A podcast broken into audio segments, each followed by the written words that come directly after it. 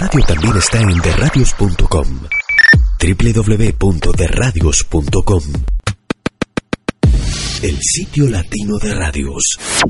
Streaming audio y video, diseño web y hosting. Todo en producciones radiales. Streamingargentino.com La radio por internet hecha simple.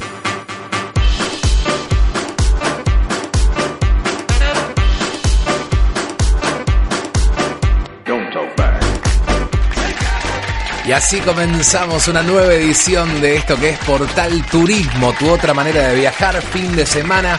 Hoy nos ponemos internacionales porque en un ratito nada más vamos a ir a Colonia del Sacramento, en la República Oriental del Uruguay. ¿Qué programa que tenemos en el día de hoy? Vamos a hablar de la India y de las distintas posibilidades de conocer un mundo diferente. ¿eh? Hoy nos vamos a ir a la India, eh, también vamos a hablar de la comercialización y todas las oportunidades que hay en cuanto al tema turístico y al tema comercial eh, a nivel general, ¿no? Con respecto a la India. ¿Qué más tenemos en el día de hoy? ¿No? Un montón de destinos, la vas a pasar realmente muy pero muy bien. Vamos a vivir muchos viajes. Le mando un beso grande a Andrea Aviso, que sigue sin voz. Hoy hablé, hoy ni siquiera aparecía, yo la cargaba, le decía que parecía Graciela Borges.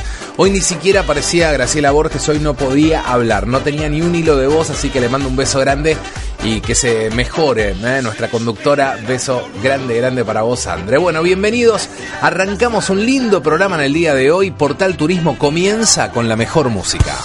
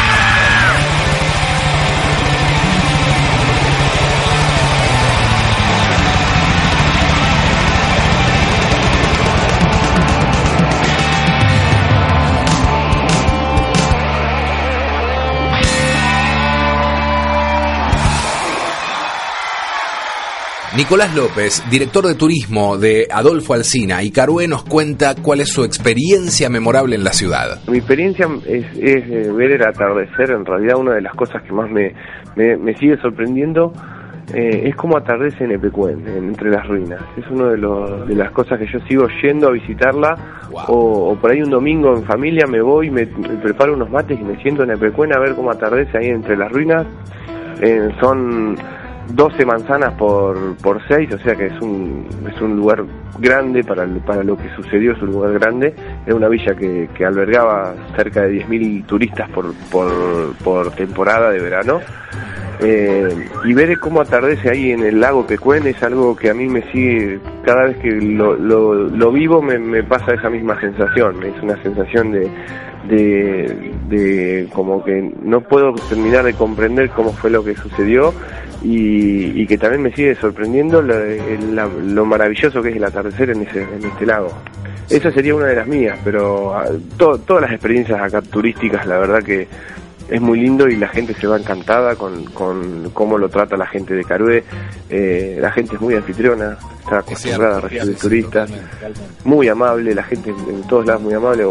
Te puedes tirar a la calle que te van a frenar, eh, eso también suele suceder mucho. La gente deja las bicis aún, deja las bicis sin, sin candado, sin nada en la calle y, y no pasa nada, por suerte, todavía. Así que bueno, todo, todo es medio un conjunto de experiencias de tranquilidad y de paisajes únicos, digamos.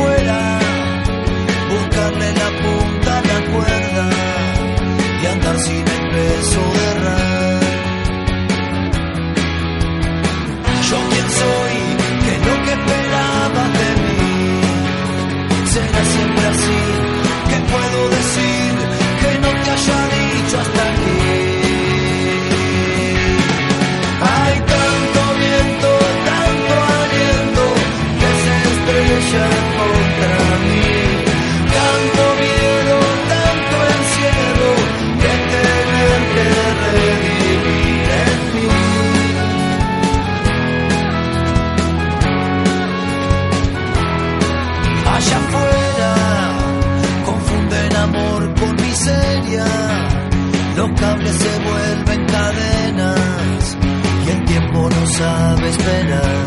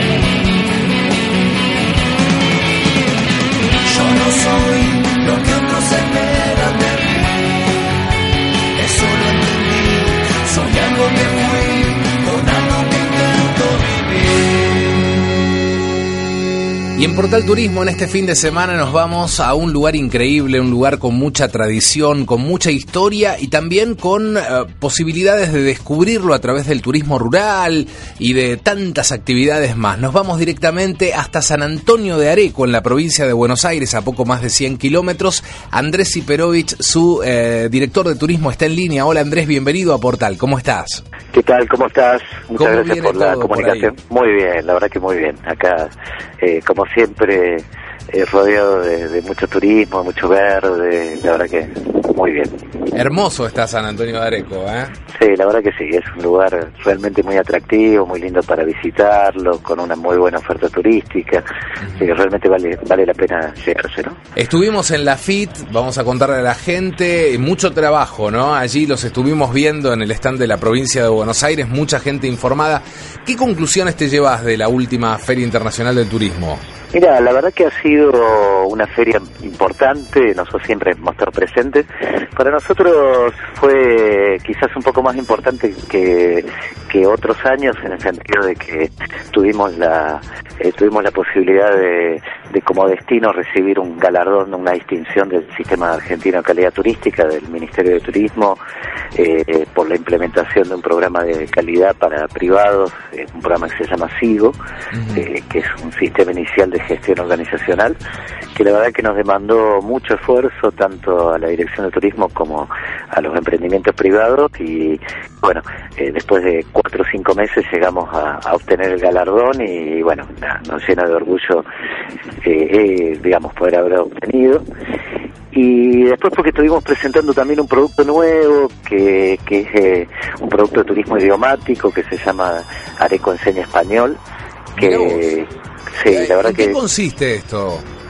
Mira, eh, en realidad nosotros, este vale vale decir que es un es un producto articulado de manera asociativa entre emprendimientos privados, la Dirección de Turismo y el Centro Universitario de Areco, ¿no?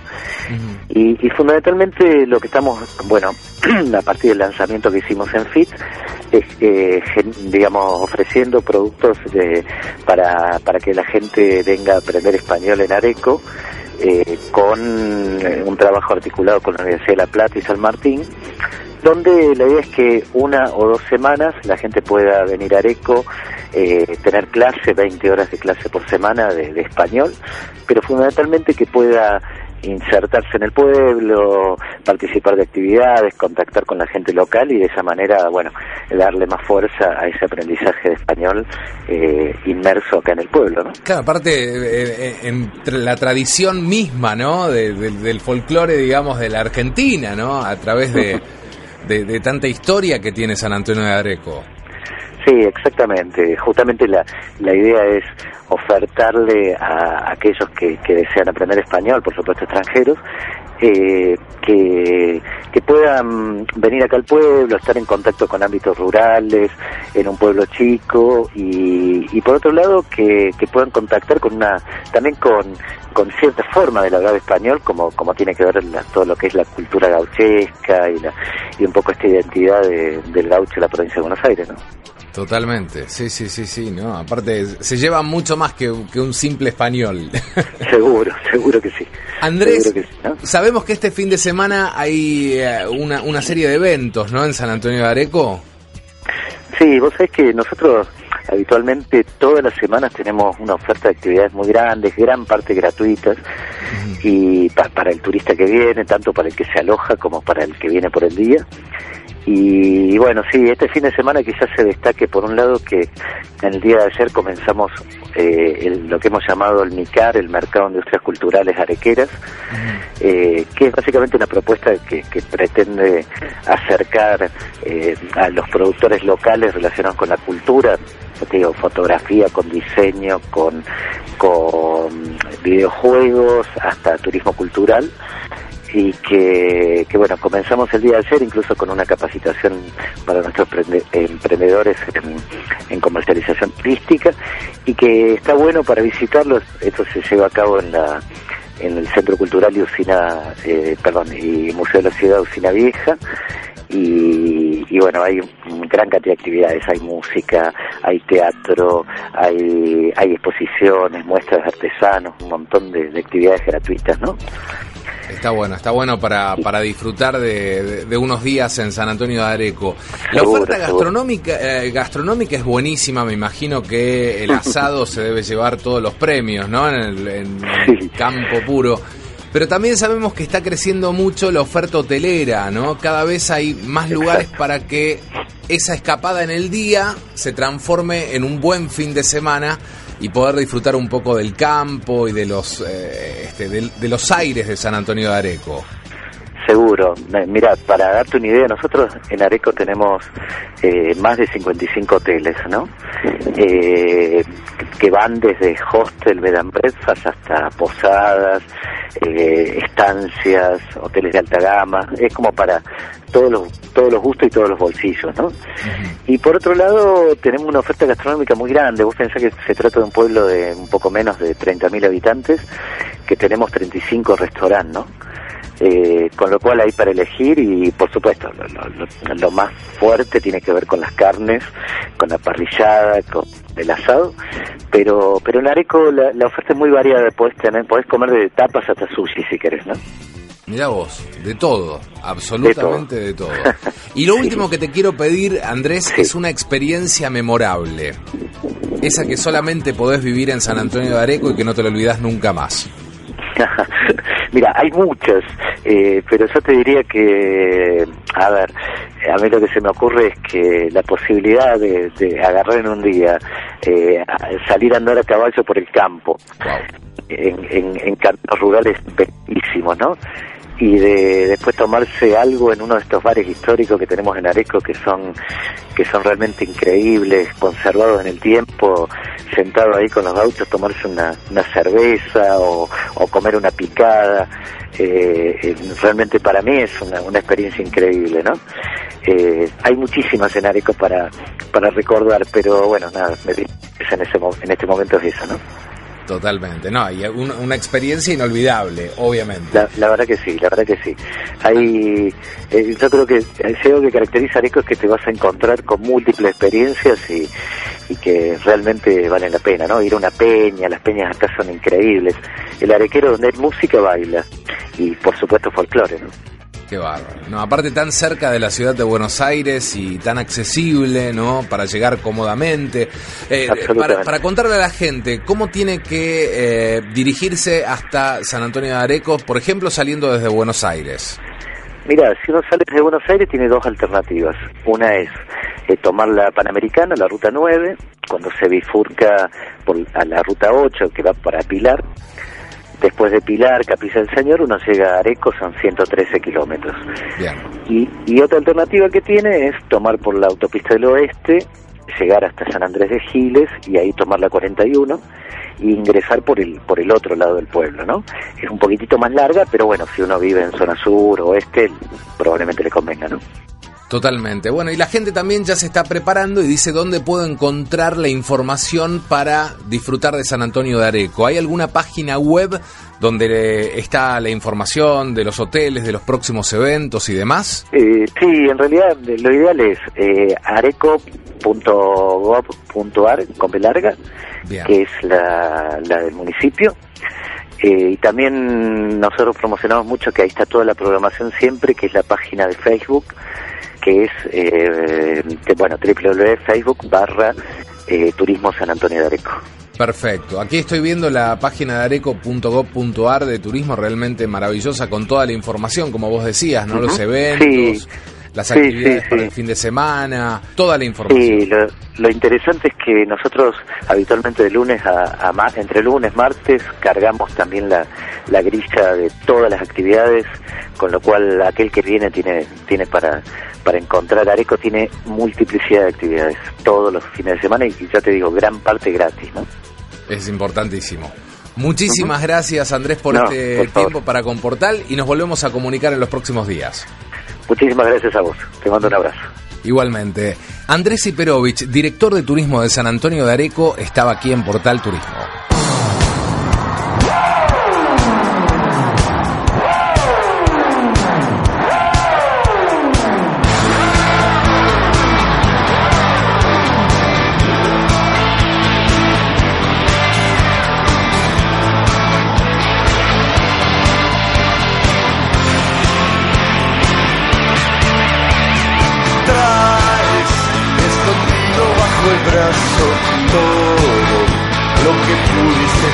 Igual. Estaremos esperando más más de eso que era bueno. Canta como una buena serpiente. Vale la vereda y le mira mal. Como a todos sus parientes mal, como a su propio espejo.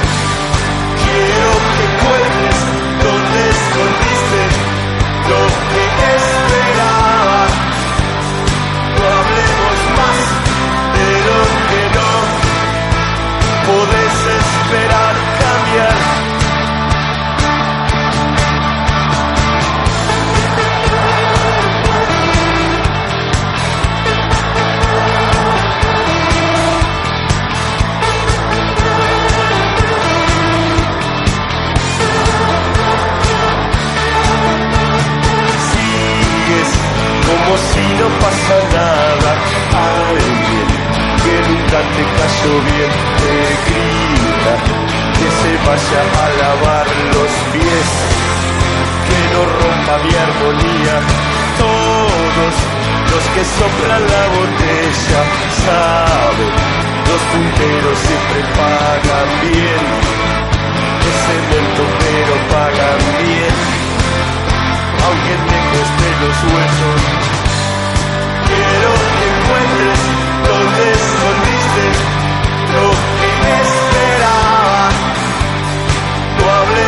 Más de lo que no podés esperar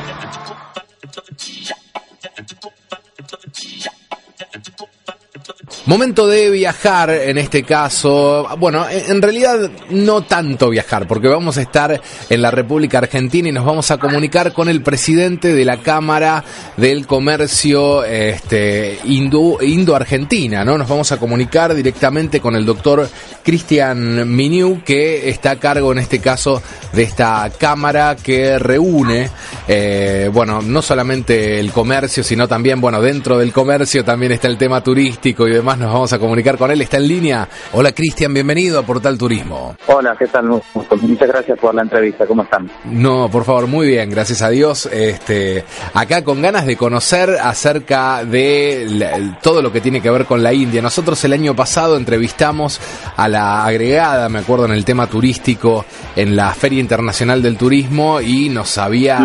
Este, entre comillas, vendido un, un lugar más lindo que el otro. ¿Vos tuviste la suerte de conocer puntualmente India? Sí, A eventualmente he, he ido, sí, sí, he ido dos veces. La, la primera para iniciar lo que eran los trámites de la Cámara de Comercio Indo-Argentina que está creada aquí en, en India, precisamente en Chandigarh, Ajá. con una base en Punjab y otra próximamente en Delhi. Ah, y después la última vez que fue del año 2013, o sea, ya hace dos años, donde ya ahí fue para finiquitar todo el tema de lo que era el establecimiento de la Cámara y todo lo demás, que llevó a, que conociera un poquito más de, dicho país. Contame cuáles son precisamente las tareas que, que- que están realizando desde la Cámara, este, en este caso uniendo ¿no? a, la India y y Argentina. Bien, desde el año 2014 que se estableció esta Cámara de Comercio oficialmente, nosotros aquí en Argentina hicimos el opening en el Congreso de la Nación, después hicimos en distintos lugares seminarios, ya sea para Fundación Importar, para el gobierno de la provincia de Buenos Aires o para eh, distintas entidades, ya sea mm, la Cámara Argentina de Comercio. hicimos seminarios que lo que hablaban era del mercado de la India, pero no solamente el mercado de la India, sino el mercado de Asia, ¿no? que en el próximo eh, tiempo que está por venir, el año 2020, para ser más preciso en, en lo que es términos no comerciales, el continente asiático va a ser el que predomine, eh, eh, digamos, a nivel eh, ganancia en PBI, eh, un 43% con respecto al total del, de, digamos, de lo que va a ser el, el, el comercio mundial. O sea que el 43% del, del, PBI mundial va a depender de los países asiáticos, predominantemente por India y por China.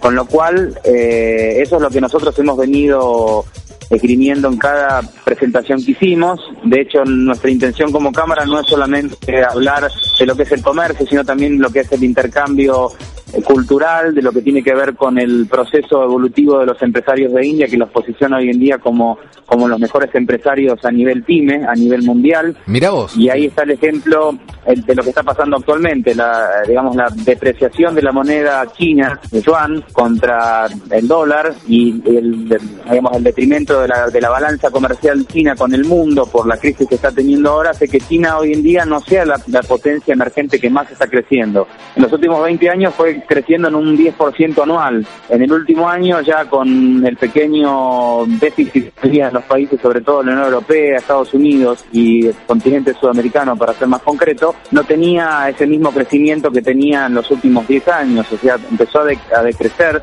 su crecimiento del 10% anual a puntuarse y posicionarse en un 7,5% contra el, el, el, comercio de India, que sí, en estos últimos también 10 años fue creciendo de forma también paulatina, pero de forma ascendente. Y hoy en día la economía, según los indicadores mundiales de comercio, lo posicionan a India como el país que más va a crecer en los próximos 20 años. Por arriba de China, por arriba de Estados Unidos, inclusive por arriba de nosotros, porque nosotros dependemos mucho de la economía de China. Cuando digo nosotros me refiero al continente sudamericano y Latinoamérica en general, que le exporta commodities eh, sin valor agregado. Entonces es ahí donde nosotros tenemos que, hacer hincapié en el mercado de India, no solamente por lo comercial, sino también porque está ligado mucho a lo espiritual. De hecho, nosotros estamos lanzando una cátedra ahora en la Universidad de UCES en, la carrera de marketing estratégico de, del área de posgrado, que va a ser una materia obligatoria para los estudiantes de segundo año, donde va a hablar, en efecto, todo lo que es el proceso evolutivo de una persona que quiere tener éxito en los negocios.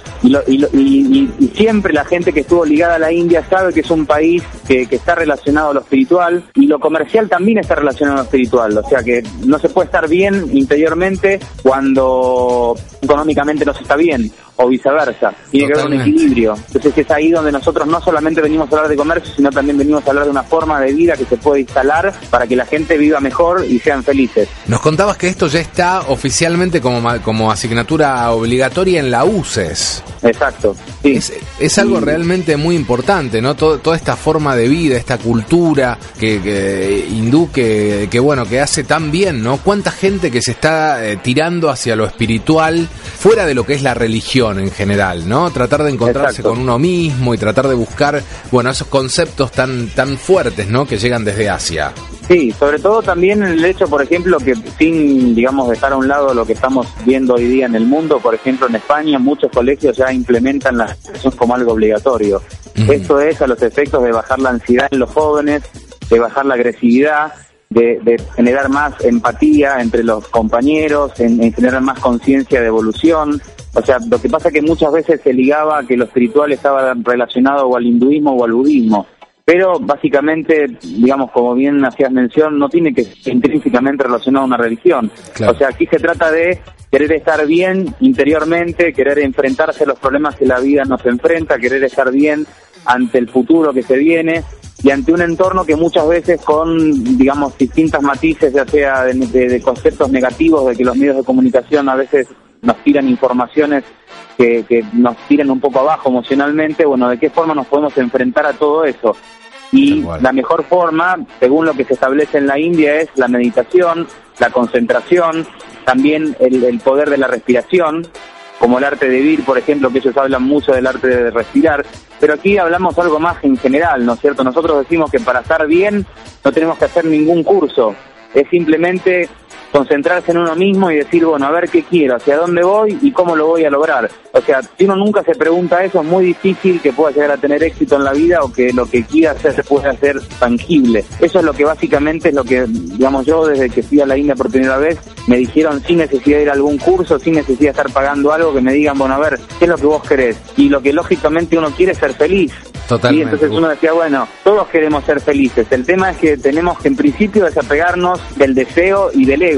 Esos son dos factores fundamentales que hacen que por ahí la felicidad nunca llegue, porque la felicidad va a estar siempre ahí, pero si uno lo desea y si uno se posiciona con las cosas o con las personas, lógicamente eso nos va a derivar que, tengamos sufrimiento o que estemos apegados a, las emociones negativas. Entonces cuando uno no espera nada y, y es consciente de que todo está sincronizado y es, y es consciente de que todo es positivo, inclusive lo que uno parece ser negativo en un principio termina tornándose positivo, con esa mentalidad, o sea, yo me enfrento a la vida diaria, me enfrento a, mi economía personal, me enfrento a, a mejorar la calidad de vida de una sociedad o de un país. Entonces es importante, no en materia de lo que es economía, sino en materia de lo que es estar bien, tener en claro esos conceptos que son prioritarios para que eventualmente la gente cada vez esté mejor y enfrentemos un mundo que se viene cada vez con más tecnología, con inteligencia artificial, con eh, inteligencia aplicada cada vez más intercomunicados a través de lo que es redes sociales, a través de lo que es la telecomunicación de celulares, eh,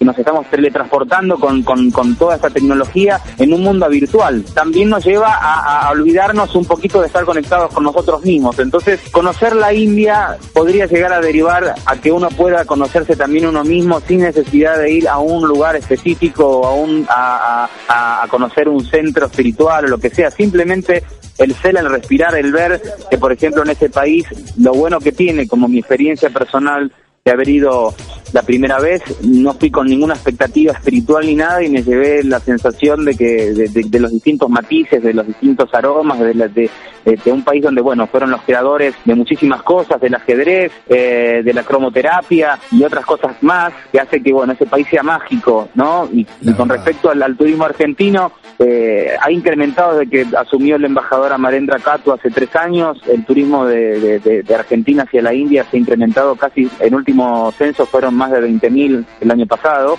Mirá vos. Eh, necesitamos trabajar un poquito más en lo que es el, el turismo resisticio de la India, porque apenas recibimos 4.000 indios. Pero eh, la realidad es que lo veo con mucho optimismo de- y, y positivismo de que podamos hacer bien las cosas teniendo en cuenta estos conceptos. ¿Qué cantidad de, de- de- de- qué población tiene actualmente la India?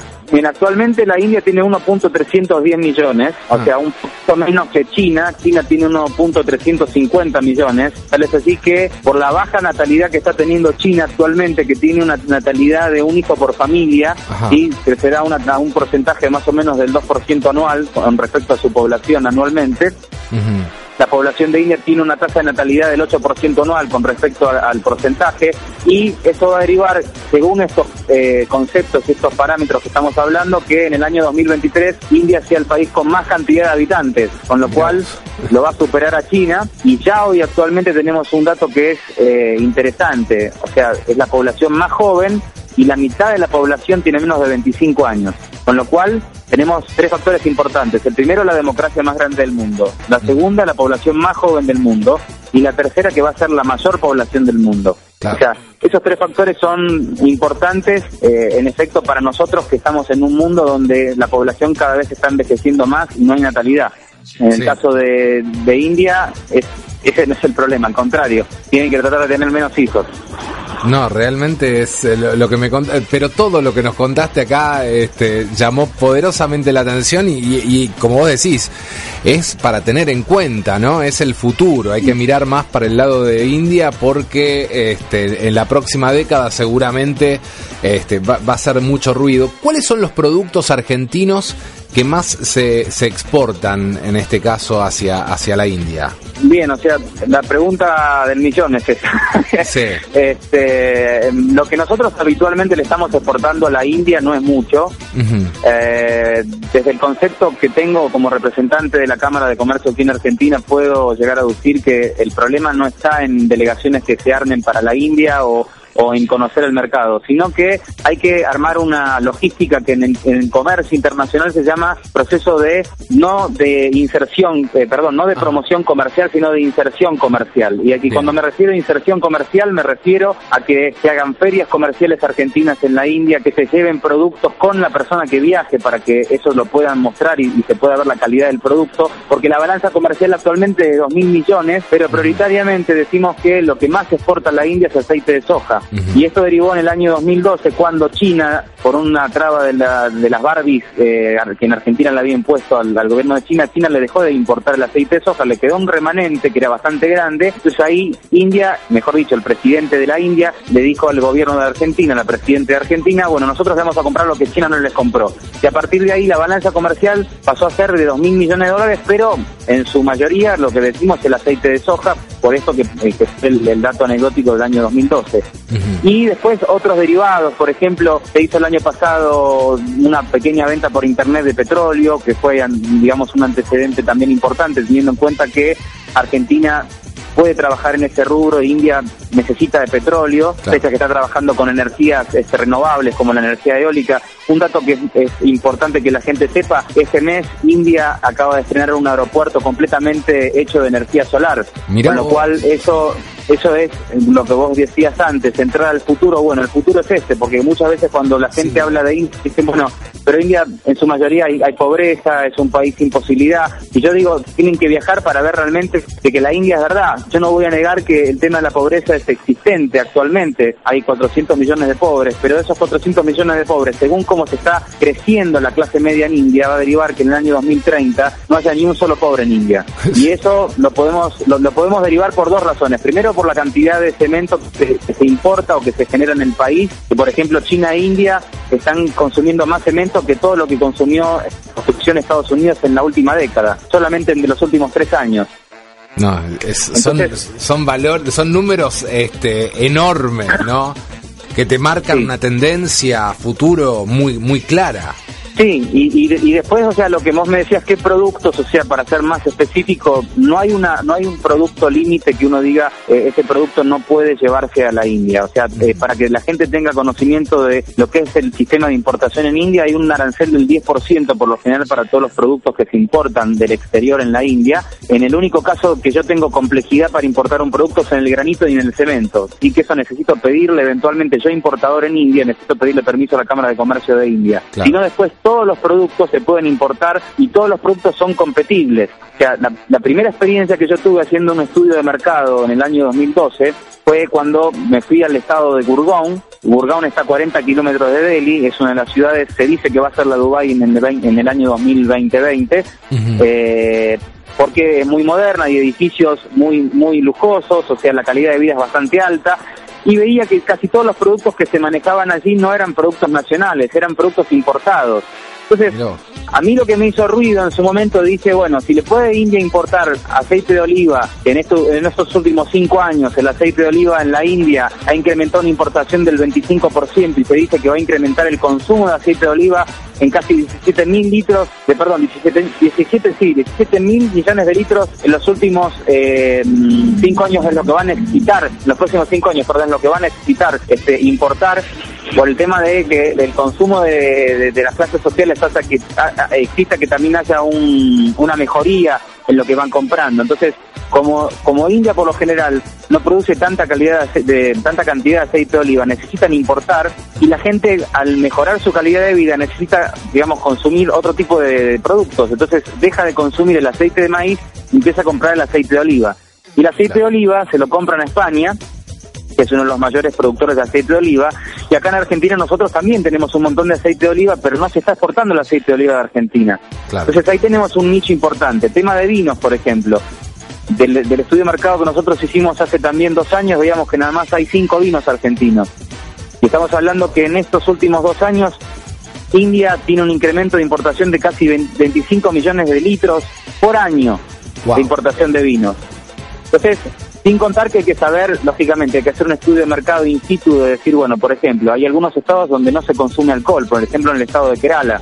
Entonces ahí eh, es bueno y es menester saber hacia dónde se va a, importar el vino en este caso donde yo voy a exportar el vino, donde, donde el indio va a poder importarlo, y después lógicamente hacer las colecciones, hacer bien lo que se llama el due diligence, ¿no? hacer el intercambio comercial que se haga bien, lo que hablamos nosotros siempre es, no es armar una delegación por armar delegación, sino hacer una teoría que es la teoría de la inserción, o sea, insertar el mercado de Argentina en India. Eso es lo que hay que hacer. Y es lo que Eh, están haciendo y, y trabajando tanto desde, desde la Cámara. Eh, Cristian, te quiero consultar, ¿hay alguna página web? Seguramente nos están escuchando en distintos lugares del país, donde pueden haber productores seguramente de vinos, productores de, de- de oliva, de aceite de oliva y demás. ¿Hay alguna forma como para informarse, donde se puedan comunicar directamente con la Cámara? Sí, tenemos eventualmente también, antes de antes de culminar, voy a, voy a dar un dato que es muy bueno. Sí. Pero ahora te voy a mencionar con respecto a lo que me decías bien la pregunta hacia dónde nos se pueden contactar. Bueno, de hecho hay una página en Facebook que es Indo Argentina Chamber of Commerce, que es una página que pueden poner me gusta y todos los días van a ver información del mercado de India y de Argentina Bien. para que estén actualizados de lo que es ese mercado, de las cosas que están siendo eh, en este momento aplicadas allá en ese mercado, porque básicamente en Argentina mucha información del mercado de India como del mercado asiático en general no hay, exceptuando China desde ya. Eh, después hay una página web que es la, la de la cámara, que es eh, www.indo-del-medio-arg.com. En esa página van a ver todas las cosas que nosotros hicimos, las actividades que llevamos aquí en adelante desde el año 2014 con respecto a los distintos seminarios y las distintas posibilidades también en el caso de que eventualmente quieran asociarse o que quieran ir a una eventual delegación, que para abril del próximo año estamos armando una. Eh, y después, lo último que iba a comentar, o sea, yo fui designado hace un mes atrás por un grupo de políticos en India como representante del Indian LAC, Latin American Countries Association. Es una asociación que alberga a todos los países latinoamericanos con la India y la idea básicamente con la página de Facebook que se acaba de crear hace un mes que es Indian LAC eh, Countries, eh, Indian LAC Countries Association, o sea ahí puede la gente postear lo que quiere de India de forma gratuita y conectarse con el mercado de India. O sea, es una página que está amparada por una asociación de políticos de India que eventualmente le permite a la gente conectarse con empresas de India y poniendo lo que ellos quieran, digamos, vender o que quieran hacer, si quieren conseguir socios estratégicos de India, porque nosotros habíamos visto que no había prácticamente una unión intrínseca entre latinoamericanos e indios, con lo cual se nos ocurrió decir, bueno, creemos una página más allá de los que quieren en, en Argentina, por ejemplo, como en otros países, asociarse a una cámara de comercio o viajar en una delegación eventual que organizan las cancillerías. Decir, bueno, la gente por ahí a veces dice, bueno, mi empresa es chiquita, quiero empezar a exportar o quiero empezar a importar, teniendo en cuenta otro dato, otro dato que no es menor. Ahora se acaba de firmar un tratado de libre comercio entre India y Perú que le va a posicionar al mercado de fármacos de la India, que aquí en Latinoamérica el 65% de los medicamentos que nosotros consumamos sean del mercado de India. Entonces, el hub de los medicamentos de Latinoamérica de India van a estar situados en Perú. Entonces, si yo, por ejemplo, soy un laboratorio que quiero eventualmente hacer negocios con la India, voy a poder viajar a Perú sin necesidad de ir a la India y contactarme con esos laboratorios y empezar a, generar sinergias en el área de joint ventures. O sea, esto es una de las tantas cosas que se pueden hacer, pero que eventualmente nosotros decimos, bueno, ¿cuál es la alternativa? Yo, siendo un pequeño empresario, ¿puedo entrar a ese mercado gigantesco? Sí, puedo entrar, porque el 65% del PBI de la India depende básicamente de las pymes.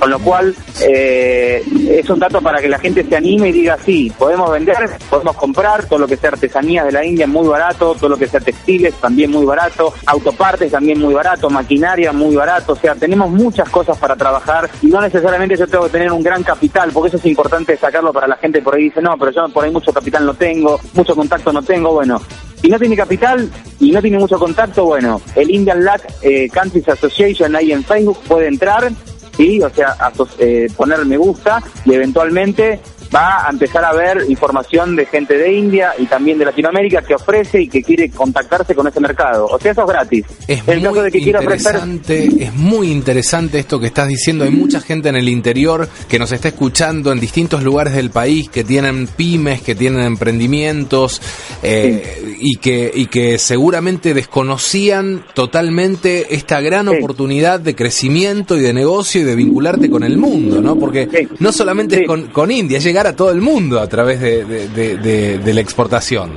Sí, y además que a, a nosotros se nos ocurrió por el tema de que, como bien decías, en muchos casos, lugar eh, de gente de interior que, por ejemplo, no, no, no tiene eh, conocimiento de lo que organiza Fundación Exportar o no tiene la posibilidad de ir a una delegación de Cancillería o, o tampoco tiene noción de que existe una Cámara Indo-Argentina de Comercio o tampoco tiene una idea de que hay un grupo en Facebook recién creado que es justamente para hacer negocios y de forma gratuita, que no se le pide absolutamente nada a la gente, simplemente decir pongan me gusta y, y pongan lo que ustedes quieran vender, porque básicamente es eso, quieren socios estratégicos en India, bueno, comiencen a interactuar, tendrán por ahí que ponerlo en inglés como el único requisito, pero empiecen a vender, empiecen a ofrecer, o sea, esta es la idea. Entonces esta, esta página fue creada con esa intención, porque en muchos casos la gente dice, por ahí mi empresa no da para ir a una delegación, o por ahí mi empresa no da para, para, para asociarme a una cámara, que tampoco asociarse a una cámara es un requisito que se tenga que cumplir muy elevado, pero eh, en este caso la posibilidad es esta, es una posibilidad nueva, única en toda Latinoamérica, que exista este grupo que, que permita que uno pueda ofrecer sus servicios y sus productos y lo que quiere con este mercado.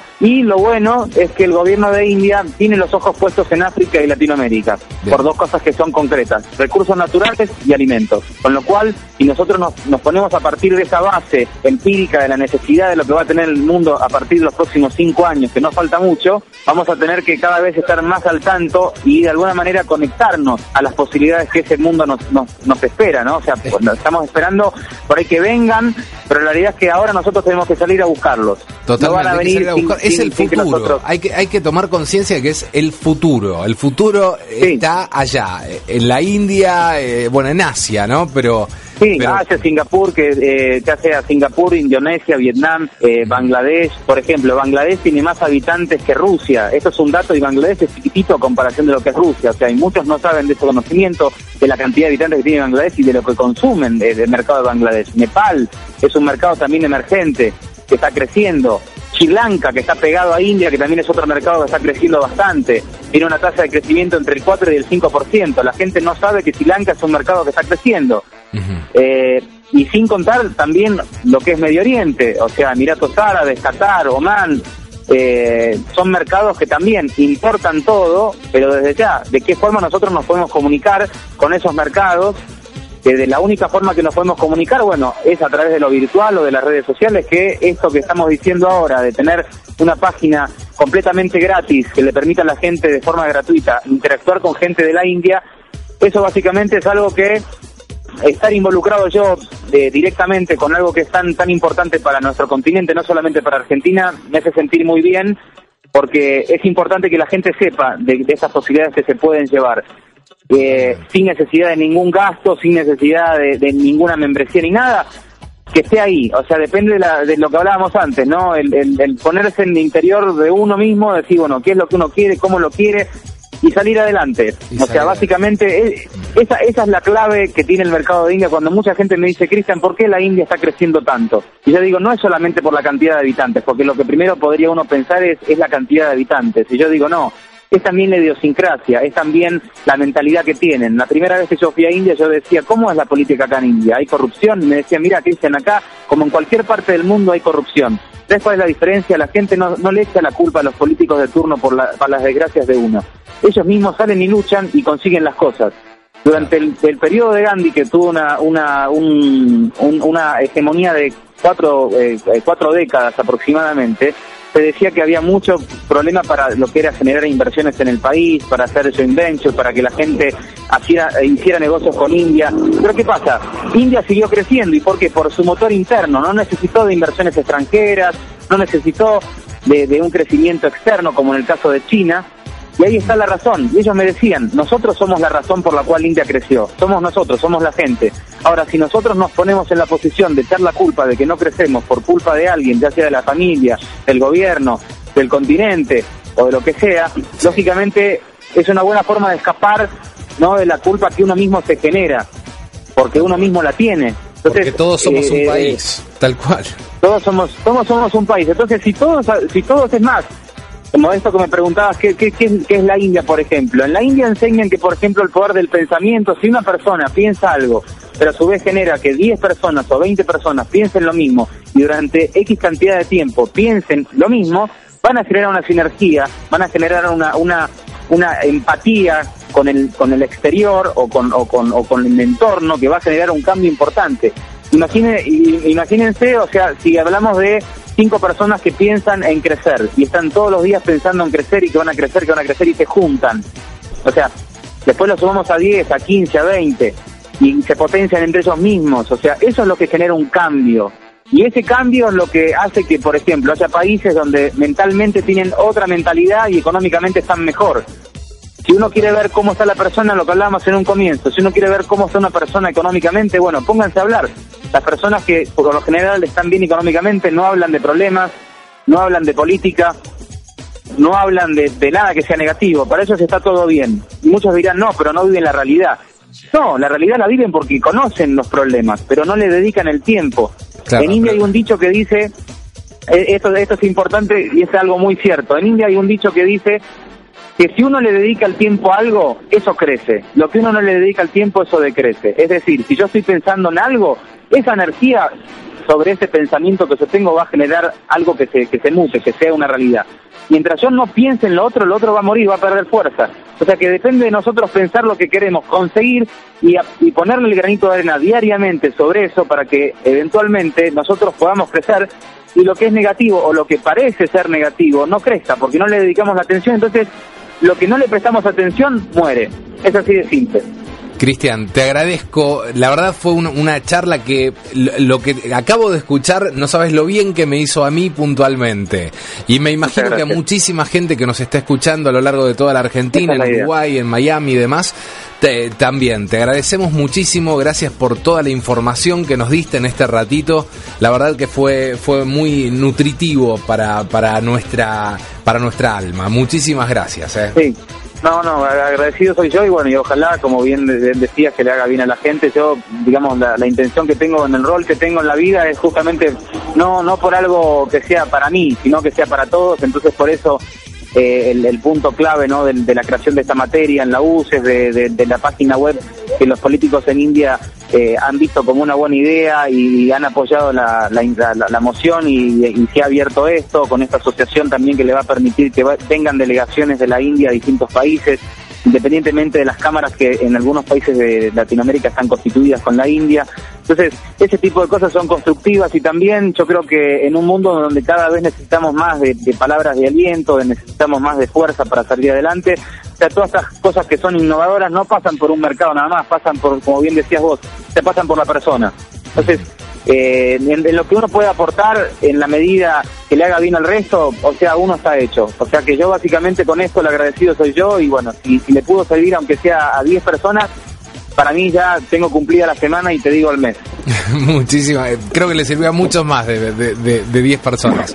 Muchísimas gracias y un gran Muchas abrazo, gracias. un placer y seguramente pronto nos volveremos a comunicar. Gracias, bendiciones. Igualmente, muchas gracias. Bendiciones.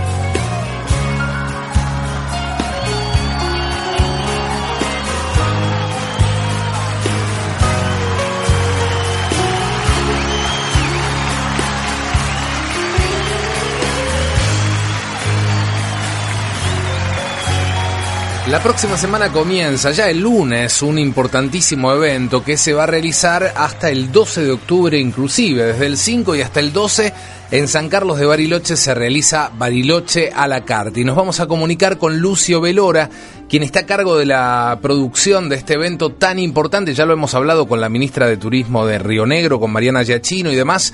Hola Lucio, ¿estás por ahí? Bienvenido a Portal. Hola Juanjo, bueno, muchas gracias acá, ya en el último tramo de la producción. Cuenta regresiva. De, empezar, sí, sí, sí, como ya con todo preparado. Eh, un gran circuito gastronómico, eh, 75 restaurantes con, con precios increíbles, con grandes descuentos para, para toda la gente que nos visita. Toda la gastronomía de Bariloche reflejada en este circuito, desde este, lo más gourmet hasta hasta los productos regionales este, a precios realmente este, muy pero muy baratos.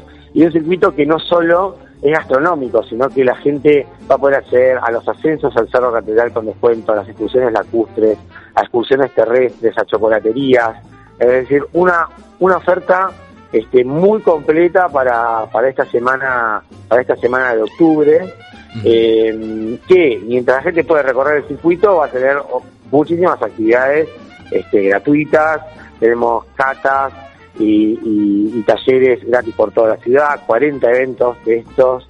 Es eh, muy importante, Lucio. Además, estoy viendo la gente que todavía tiene tiempo para elegir, en este caso, irse unos días a Bariloche. Tengo entendido que hasta hay una cantidad de hoteles que eh, también se suman a Bariloche la carta y eh, hay distintas promociones, ¿no? Como que eh, pagás tres noches y te quedas cuatro. Este, hay una serie de, eventos importantes también desde la convocatoria, digamos, a nivel alojamiento. Claro, tenemos 20 hoteles, 20 hoteles que hacen una promoción de un 4x3. Es decir, pagás tres noches y te regalan la cuarta. Muy bueno. Llegas y te dan tu tarjeta de beneficio de varios de la carta y puedes salir a recorrer el circuito. Y el fin de semana, Juanjo, em, muy fuerte todo lo que tenemos. El sábado tenemos un gran, se llama Los Corderos Solidarios. Invitamos a los cinco mejores cocineros de nuestra ciudad. Te van a preparar platos muy especiales de cordero. Por 50 pesos vas a poder comer. 50 pesos. Un plato de cordero, sí señor, hecho por el chef de Xiao Xiao, eh, con una bebida con la bebida incluida. Porque si te gustó, con la bebida incluida. Y te lleva la receta impresa, si te gustó, lo puedes hacer en tu casa. Eh, y eso es todo a beneficio de nuestros futuros productores de cordero de, las escuelas rurales de la región. Y mientras, durante todo el fin de semana, vamos a tener una gran feria gastronómica en el, centro, en el mismo centro cívico. Los productores de Río Negro, los vinos, eh, chocolates, va a haber algunos restaurantes de la ciudad con productos, así que la gente va a poder venir recorrer, tomar una, explorada una sidra del valle, probar un vino del valle, comer algo, eh, va a haber juegos. Esto es absolutamente gratis y, libre. Es una, una gran propuesta de la ciudad para toda la gente que nos visita. No, es interesantísimo, ya estamos a full eh, atención, eh, desde el lunes y hasta el próximo domingo, ¿no? Es hasta el 12 de octubre. Hasta el 12 de octubre, de lunes, a lunes. De lunes a lunes. De lunes a lunes, de lunes a lunes. Qué bueno, este, ¿no? Así que vamos a, a recibir mucha gente, estamos muy bien de ocupación, eh, va a ser una semana increíble en Bariloche y, y los esperamos a todos a, disfrutar entonces desde el próximo lunes 5 y hasta el 12 de octubre, Bariloche a la carta. Estuvimos hablando inclusive con Mariana Giachino, la, ministra de Turismo de Río Negro, en la FIT y nos hablaba de, de la importancia de, de, este evento ¿no? y de la cantidad de, de cosas que están pasando en Bariloche. Y sabes que ya me quedó marcado 50 pesos el chef del Yao Yao haciendo un corderito patagónico único, ¿no? Y además, bueno, todas las propuestas que, que, ofrece Bariloche a la carta. Si tenés que darme una experiencia memorable en cuanto a lo gastronómico de Bariloche para que la gente pueda conocer en Bariloche a la carta, ¿cuál es ese plato, ese, esa experiencia que no te lo olvidas más? Mira, yo creo que mm, van a, hay una gran cantidad de preparaciones de cordero y de trucha en los restaurantes. Mm. Cualquiera que elijan, cualquiera va a ser increíble. Porque la trucha se pesca acá, a 500 metros, a un kilómetro, fresca. Eh, realmente no es uno. Les recomendamos que vengan y prueben nuestros productos regionales eh, preparados como solamente lo saben preparar acá y, y aprovechar este, a, a valores que uno fuera de, de Bariloche, ni hablar cuando cuenta Bariloche la carta, fuera de Bariloche estas cosas son muy caras, uno, es como un lujo, se lo pedís en un restaurante en Buenos Aires, eh, y la verdad que acá lo, por, por capaz lo pueden llegar a comer por 150 pesos con bebida y tres platos. No, Entonces, eso, eso es mi, esa es mi gran, gran recomendación y por supuesto dos grandes representantes de Bariloche aparte de la trucha de cordero, el chocolate y la cerveza. Y ya con eso como completo. Ya estamos. ¿Hay alguna página web para que la gente pueda eh, informarse un poco más acerca de Bariloche la Carta, que puedan de repente ver los hoteles que están adheridos con esta promoción del 4x3? Sí, señor. La página es www.barilochealacarta.com. Ahí van a estar todos los restaurantes, los hoteles, el cronograma, las catas, las degustaciones, absolutamente toda la información del evento la van a encontrar en www.barilochealacarta.com. Infinitas gracias, Lucio. Entonces recordamos ya desde este lunes 5 y hasta el 12, Bariloche la Carta imperdible. Gracias por tu tiempo. Gracias a ustedes y los esperamos. Un gran abrazo. Chao, chao. El ayer te vuelve a hablar.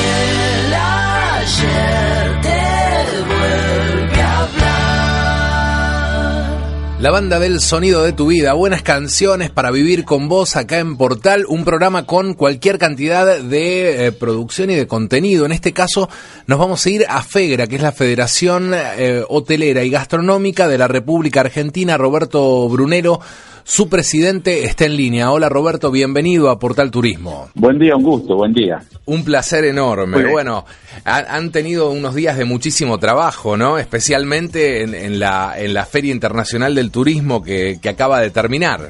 Sí, efectivamente. Este, sí, realmente una feria que creo que viéndola desde, desde el punto de vista turístico ha tenido una magnitud importante porque todos sabemos que el mundo, el país, este, se junta y, habla y, gestiona y avanza sobre algo como es tan lindo el turismo, ¿no? Y nosotros como parte, como socio número uno, como yo digo, como parte muy involucrada en el tema del turismo a través de gastronomía, este, también hemos tenido la oportunidad de estar en la presentación, en la inauguración, perdón, y haber recorrido la feria, que la verdad que este ha sido ha, sido hecha con muy buen gusto. La verdad que muy muy muy muy satisfecho y, cubriendo las expectativas. ¿Cómo ves el turismo de acuerdo bueno a lo, que se fue sondeando en la FIT a lo largo del año próximo? Yo creo que hay que verlo desde dos puntos de vista, ¿no? Creo que hay un tema macroeconómico que escapan a las decisiones que uno pueda tomar dentro de nuestro sector. Claro y otro desde otro punto de vista que el turismo no puede claudicar en lo que es la expectativa y el buen ánimo de ver el turismo como un producto importante para el desarrollo de nuestro país, sobre todo para la economía regional. Me parece que esto no merece ningún tipo de discusión. Así que dejando de lado estos dos puntos de vista, este, se puede eh, opinar sobre lo que es el turismo en general y podemos opinar sobre, sobre qué es la, la, la nuestra actividad hotelería gastronómica, por otro lado, ¿no? que no deja todavía de balancear algunos temas que, bueno, ustedes sabrán, le estamos permanentemente poniendo en la palestra de, la sociedad argentina, ¿no? Bueno, casualmente en la Feria Internacional del Turismo sé que se firmó un convenio muy importante, ¿no? De colaboración entre distintas entidades. Eh, ¿Nos adelantás un poco en qué consiste? Tengo entendido que participaron obviamente la este, la, la FERA participó, la federa, ¿cómo se dice? La Federación Argentina de Asociaciones de Empresas este, de Viajes y Turismos también. Y la Asociación. Y la HT. Claro, sí, sí. turismo, ¿En qué consiste? Sí, efectivamente. Una herramienta más, mira, eh, como instituciones, y eso está firmado, estamos muy preocupados, seriamente preocupados por el crecimiento que está teniendo lo que es la informalidad en general en este país, ¿no? Este, nosotros siempre hablamos de nuestra actividad, y en este caso la hotelería representada por HT y FEGA, la HT, como ustedes saben, representan a las cadenas, a, los hoteles cinco estrellas, este, y nosotros en la representativa de todo el conjunto del alojamiento del país.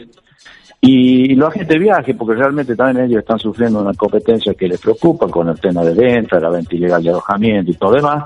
Firmamos un convenio que yo digo que a lo mejor no es la solución, pero es una herramienta más para seguir trabajando sobre el tema de la informalidad, que no nos corresponde a nosotros, y esto debo decirlo, que no nos corresponde a nosotros este, solucionar el problema. Nosotros lo único que hacemos es plantearlo porque realmente estamos este, viviendo una competencia desleal ¿eh? de los alojamientos informales que no tributan, que no pagan y que no cumplen con todos los requisitos que este, complementan nuestro, los establecimientos a los cuales nosotros representamos a través de nuestras filiales. Así que parece que es una herramienta más y esperamos algún día que los estamentos, y esto lo dije en, la presentación de, este documento, de este, de este convenio que firmamos, los estamentos a quienes les corresponde hacer los controles correspondientes, de una vez por todas se pongan este, en el trabajo de controlar seriamente esto que a nosotros la verdad nos está haciendo comprometer seriamente, seriamente, y esto debo decirlo, el funcionamiento de nuestro establecimiento, tanto sea en alojamiento y ahora con la nueva modalidad de, de estas formalidades que hay de este, gastronomía. Los, que no, carritos, eh, ¿no? Que están por todos lados. Sí, la verdad que no, parecería que uno no está de acuerdo, y esto lo debo aclarar y lo aclaro cada vez que pueda, no está de acuerdo en las nuevas formalidades. Porque me parece que eso es lo que se viene, hay que, hay, yo creo que el mundo se tiene que ayornar y me parece bárbaro. Pero yo creo que tiene que haber eh, un camino muy este, contundente en lo que hace la igualdad de trabajo, la igualdad de, compromiso de cada uno. Nosotros en los restaurantes cumplimentamos eh, cada día más requisitos eh, municipales, provinciales, este, leyes de bromatología, de limpieza de basura, de, de más eh, de carga impositiva, de blanqueo de personal y todo lo demás, que, está bien, pero resulta que por otro lado, esto, estas formalidades que no están registradas, que no cumplen con los requisitos están, nos están haciendo un daño muy grande. Claro, totalmente. Sí, sí, se, se, siente en todo el país. Está, aparte cada vez hay más de estos food trucks se llama, ¿no? Exactamente, exactamente, exactamente. Que habría que, que, habría que regularlos. Claro. Que habría que, hacer una ordenanza municipal si hace falta, habría que hacer una una ley provincial, una ley nacional que los regule, que los tenga en cuenta y que cumplan realmente con todos los, los mismos requisitos que cumplimos nosotros, con, con derechos intelectuales, con con la ley bromatológica, este, con, con la ordenanza bromatológica de cada lugar, este, con, la registración de, de, los empleados, qué sé yo, no sé, hay, hay tantas cosas que hay que, que a nosotros soportamos día a día este, los, los controles en nuestro establecimiento que nos gustaría que ellos también le, le, hagan lo mismo. O de última, no sé, me voy al otro extremo, que a nosotros nos desregulen y hagamos todo el mismo entremos en las mismas condiciones, me parece que sería muy loco eso, pero este, de pronto... Eh, no, es, que está pasando en muchos aspectos, como vos decís, desde la hotelería, pasando eh, por la gastronomía e inclusive hasta por la radio. A nosotros también nos está pasando algo, algo este, bastante parecido. Eh, otra de las cosas, vos sos catamarqueño, ¿no? Sí, y estoy en Catamarca en este momento. Estás en este momento en Catamarca. Estoy en mi provincia. Me enteré que hay un proyecto que presentó Teresita Banstraque que tiene que ver con el termalismo para Catamarca, porque hay un montón de eh, yacimientos naturales, se podría decir, este, de, termalismo, ¿no? Y que hay como, como muchas ganas de desarrollarlo eh, turísticamente. Sí, efectivamente, Teresita es capacitadora nuestra, este, tiene un conocimiento amplio, que me animo a decir que es una de las personas que más este, conoce, es una de las personas que más conoce, este, que más conoce en el tema termalismo del país. Ella estuvo en Termatalia hace poquito y es real.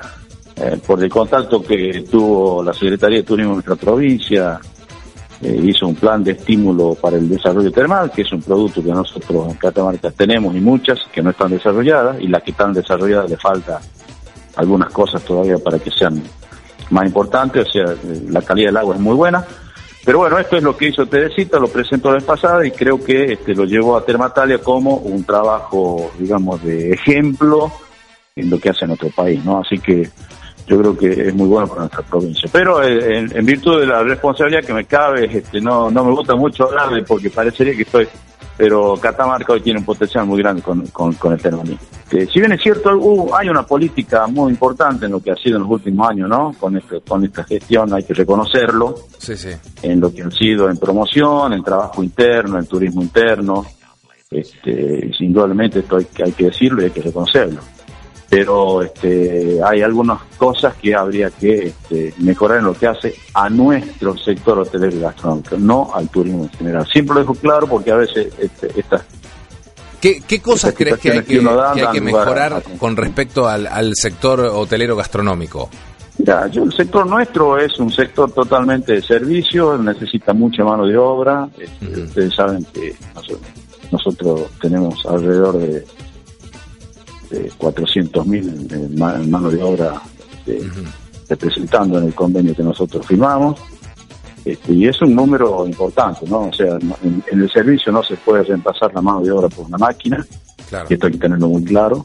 Entonces, eh, no digo beneficios ni, de, ni digo este, subsidios porque no es bueno. Pero la verdad que a veces, a veces ante situaciones muy especiales se plantean, este tipo de medidas hacen falta, hacen falta.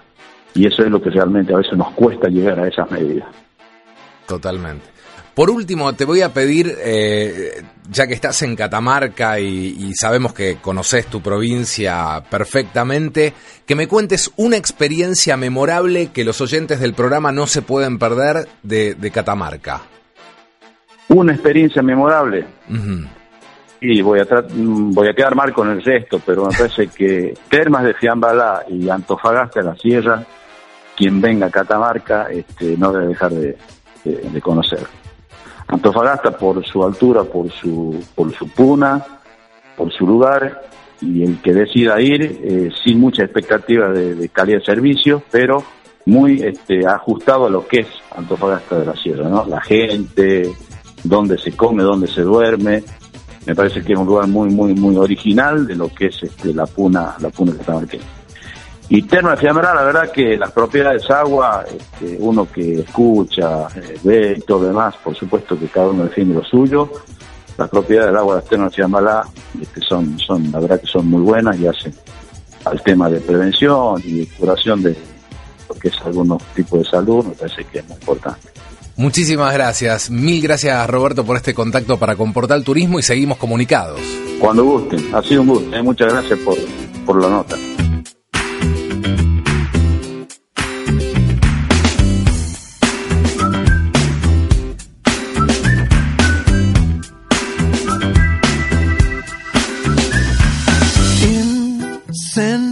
Incendiado estoy,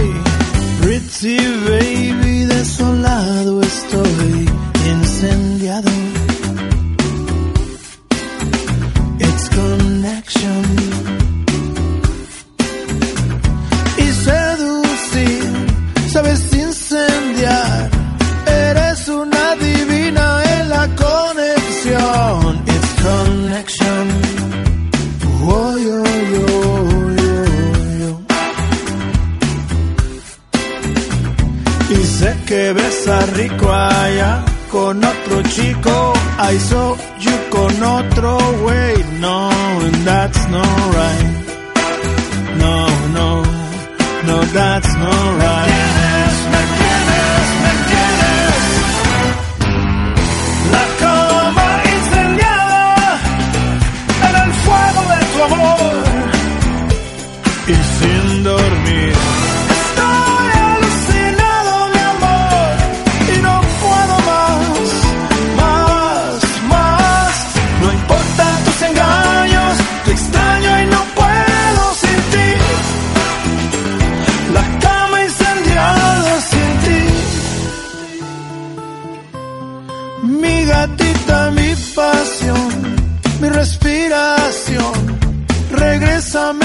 Labios de tu conexión.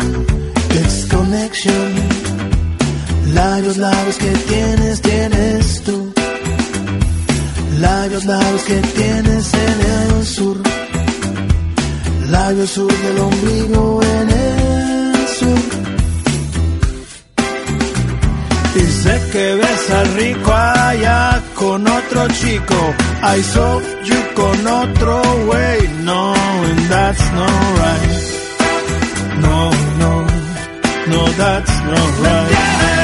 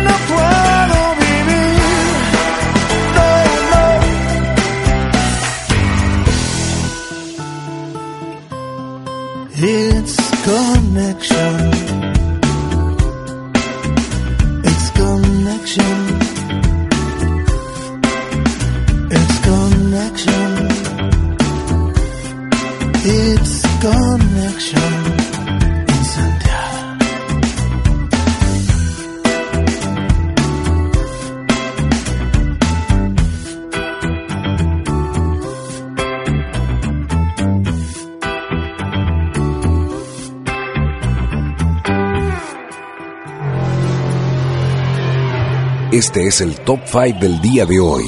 Mariano Cueto, quien es el director de turismo de Villa General Belgrano, nos da su top 5. Puesto 1. Bueno, te, cinco, te voy a hacer cinco propuestas de muchas más. En primer lugar, quien viene a Villa General Belgrano tiene que visitar los lagos y particularmente el dique de los Molinos. En el dique de los Molinos, que está a tan solo 10 kilómetros, allí se encuentra el Club Náutico Calamuchita, donde tenemos unos veleros nuevos que hemos adquirido, al igual que unos kayaks para aquellos que se quieran divertir a lo largo de todo el año, ¿eh? a lo largo de todo el año, y tratar de hacer una navegación a vela con un atardecer eh, sobre los coloridos ocres del atardecer sobre las aguas del lago Los Molinos. Puesto 2.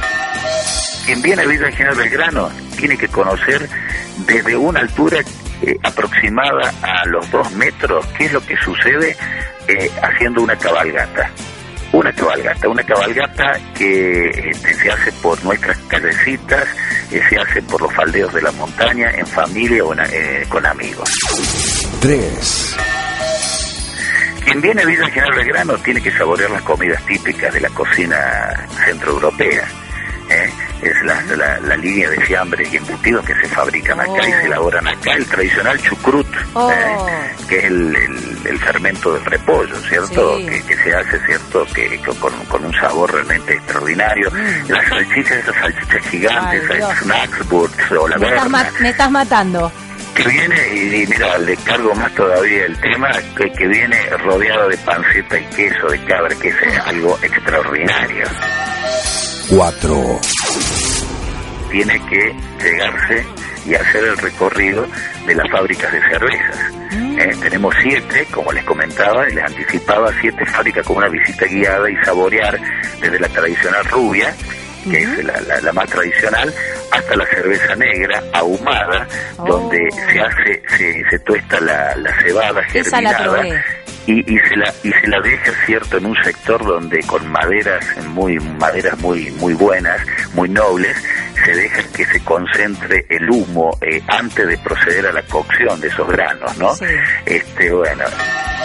5. Saborear ahora en el- la próxima época de Semana Santa, saborear alguna de las tortas tradicionales como la selva negra, la crema moca que lleva café, Ay, este, la de la de frutilla, la de arándanos, la de frambuesa, en fin, todas todas, todas, todas, todas este, eh, tortas tradicionales confeccionadas por manos artesanas aquí en nuestro pueblo. Era Mariano Cueto desde Villa General Belgrano, Córdoba, acá en Portal, haciendo en este caso su top 5, ¿no? Contándonos los cinco destinos imperdibles de Villa General Belgrano. En un ratito nos vamos para Colonia, República Oriental del Uruguay, ya en esta última parte de nuestro portal turismo de este fin de semana. Te contamos que hablando de Villa General Belgrano ya se viene, ¿no? La fiesta de la cerveza la próxima semana, una fiesta muy exitosa, el Oktoberfest en Villa General Belgrano. Ahora seguimos con Gustavo Cerati y este lindo recuerdo llamado karaoke, mientras que nos vamos directamente hacia eh, la República Oriental del Uruguay. Espera. Ya no me necesitas, es lo mejor. Eras alguien yo solía conocer.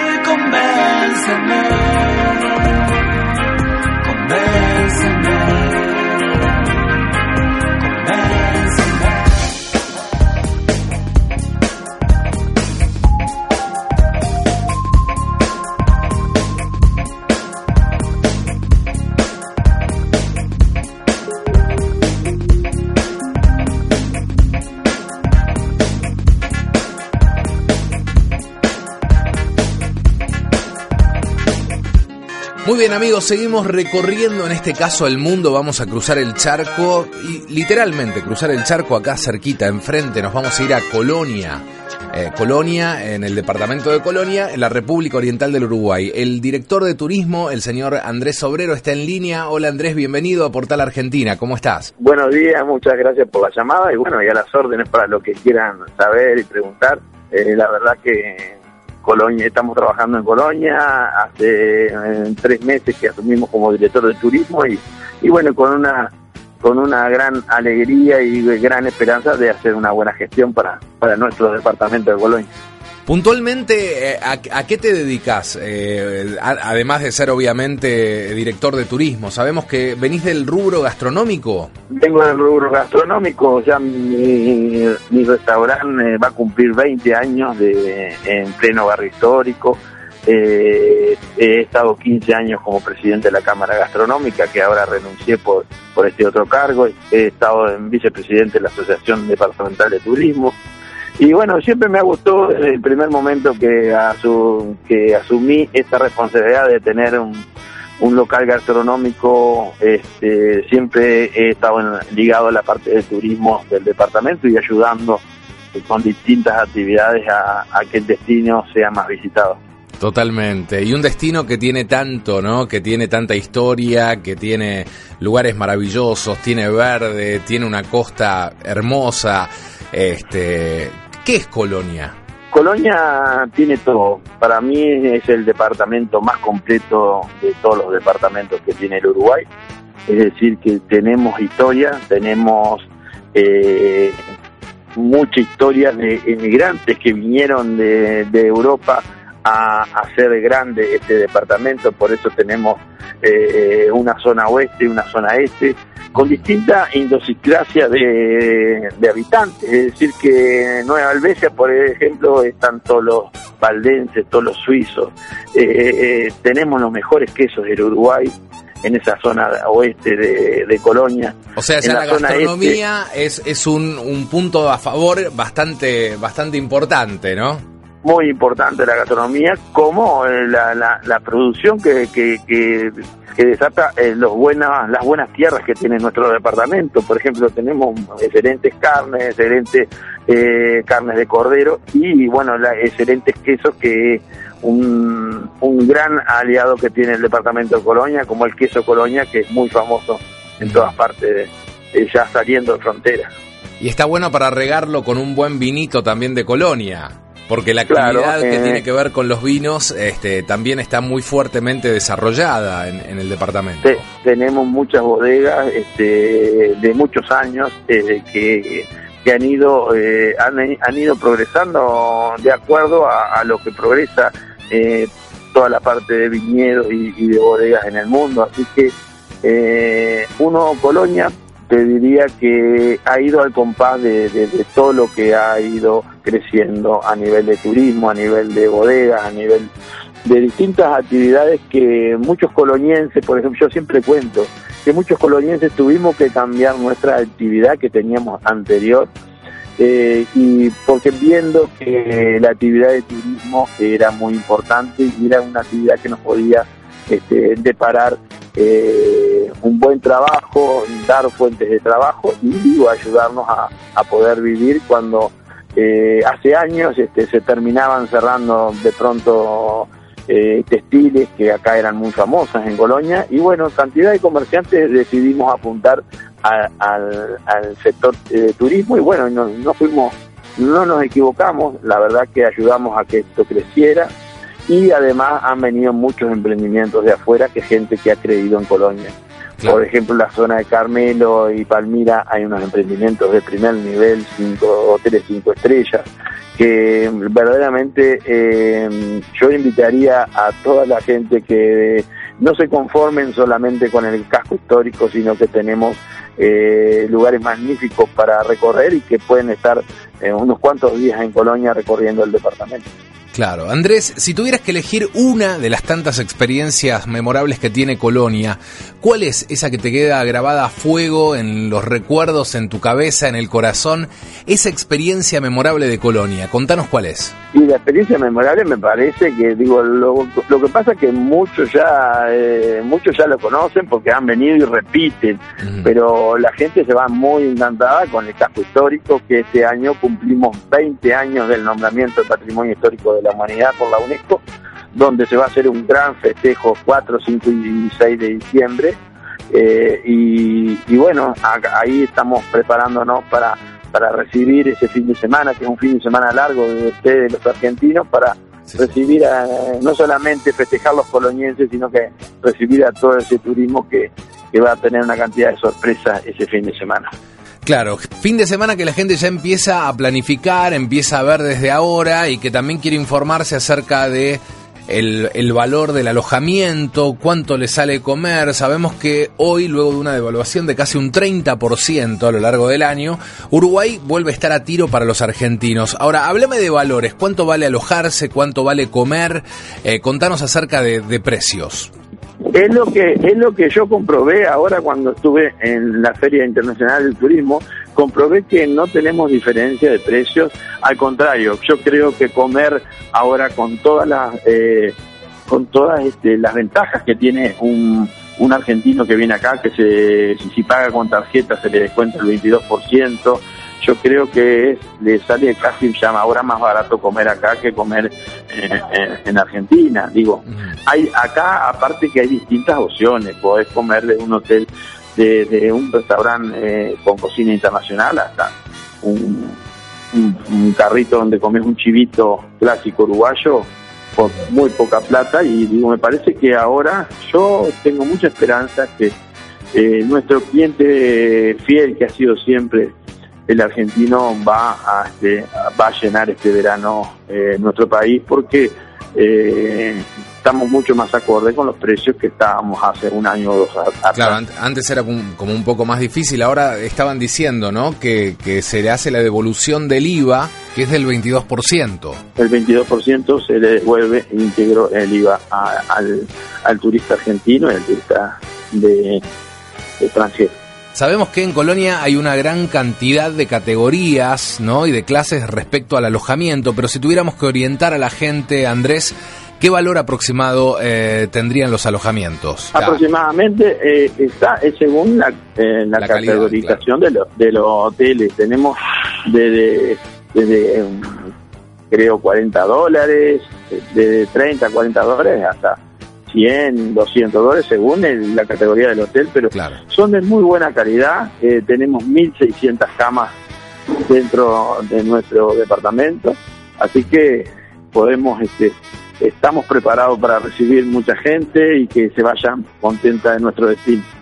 Andrés, te agradecemos muchísimo por este contacto para Comportal Turismo. Quiero consultarte también si hay alguna página web como para que la gente pueda investigar acerca de las alternativas de alojamiento y, y todo lo que pueden hacer en Colonia. Sí, hay, hay páginas, eh, Colonia, eh, www.coloniaturismo.com y de ahí tienen también, este, la- hay una página de la Cámara Hotelera también. Así que eh, digo, hay, eh, hay oportunidades donde pueden averiguar los precios, pueden hacer sus reservas. Eh, eh, la verdad que estamos eh, preparándonos mucho para lo que va a ser este cambio que, que nos, nos demoró un año o dos porque estábamos con, con una diferencia de precio importante y que, y que el argentino había dejado un poco de venir. Ahora estamos preparados como para recibirlo nuevamente con las manos abiertas. Muchísimas gracias por, por este contacto y seguramente nos veremos prontito. ¿eh? Y feliz aniversario, en este caso, los 20 años ya de, de- la declaración ¿no? de, de Colonia del Sacramento como patrimonio de, este, cultural. Bueno, muchas gracias. Bueno, y los esperamos ese fin de semana que va a haber una cantidad de actividades muy lindas para recrear un poco al turista que nos visite.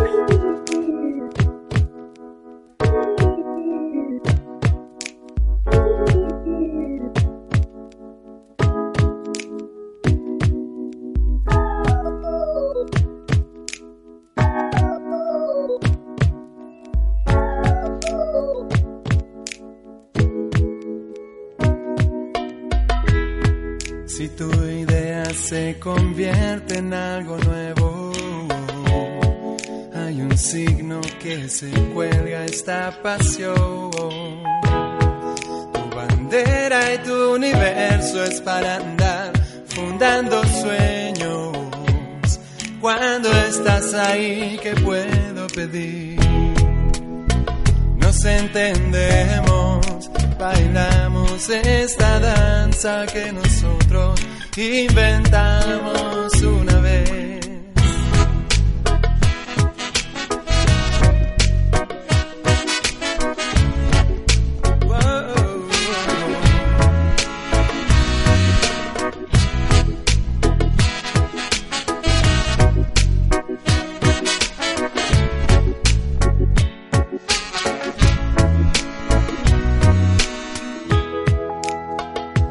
Poca un tiempo salvaje, mucho que hacer y más que aprender. Por todo lo que perdimos en la vida, el vacío llenará nuestros sueños locos. Dale amor, muéstrame cómo sos. Este ritual nos hace uno. Dale amor, muéstrame cómo sos. Este ritual nos hace uno.